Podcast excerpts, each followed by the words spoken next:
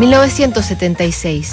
El Concorde realiza su primer vuelo comercial. El Viking 1 aterriza por primera vez en Marte. Es el año en que muere Luchino Visconti, Martin Heidegger, Mao Zedong.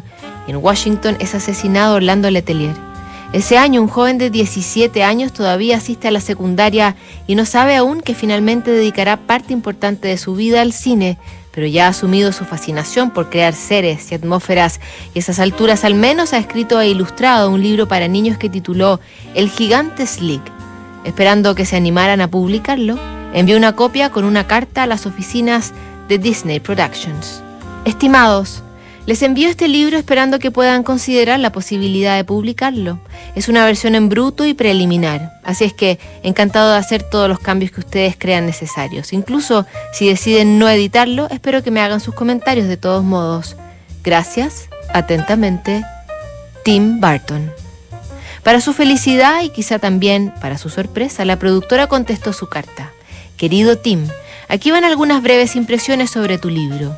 La historia es suficientemente simple para un público joven entre 4 y 6 años y muestra una comprensión del lenguaje mucho más amplia y elaborada de lo que hubiera podido esperar de un estudiante de secundaria, a pesar de algunos errores mínimos en gramática y ortografía. Sin embargo, puede que sea demasiado evidente la influencia de Dr. Seuss como para que sea posible de promocionar. No lo sé, pero definitivamente disfruté leyéndolo. En cuanto al arte, considerando que no tienes ninguna de las herramientas para trabajar en este sentido, el arte es buenísimo. Los personajes son encantadores y creativos y suficientemente complejos como para mantener el interés. El layout también está bien, así que no solo disfruté leyendo El gigante Slick, sino que también observándolo. Espero que mi comentario te sirva y muchas gracias por darme la oportunidad de leer El gigante Slick. Mantén tu buen trabajo y buena suerte. Muy sinceramente, Janet. Se trataba de Janet Kroger, por entonces editora de Walt Disney Productions.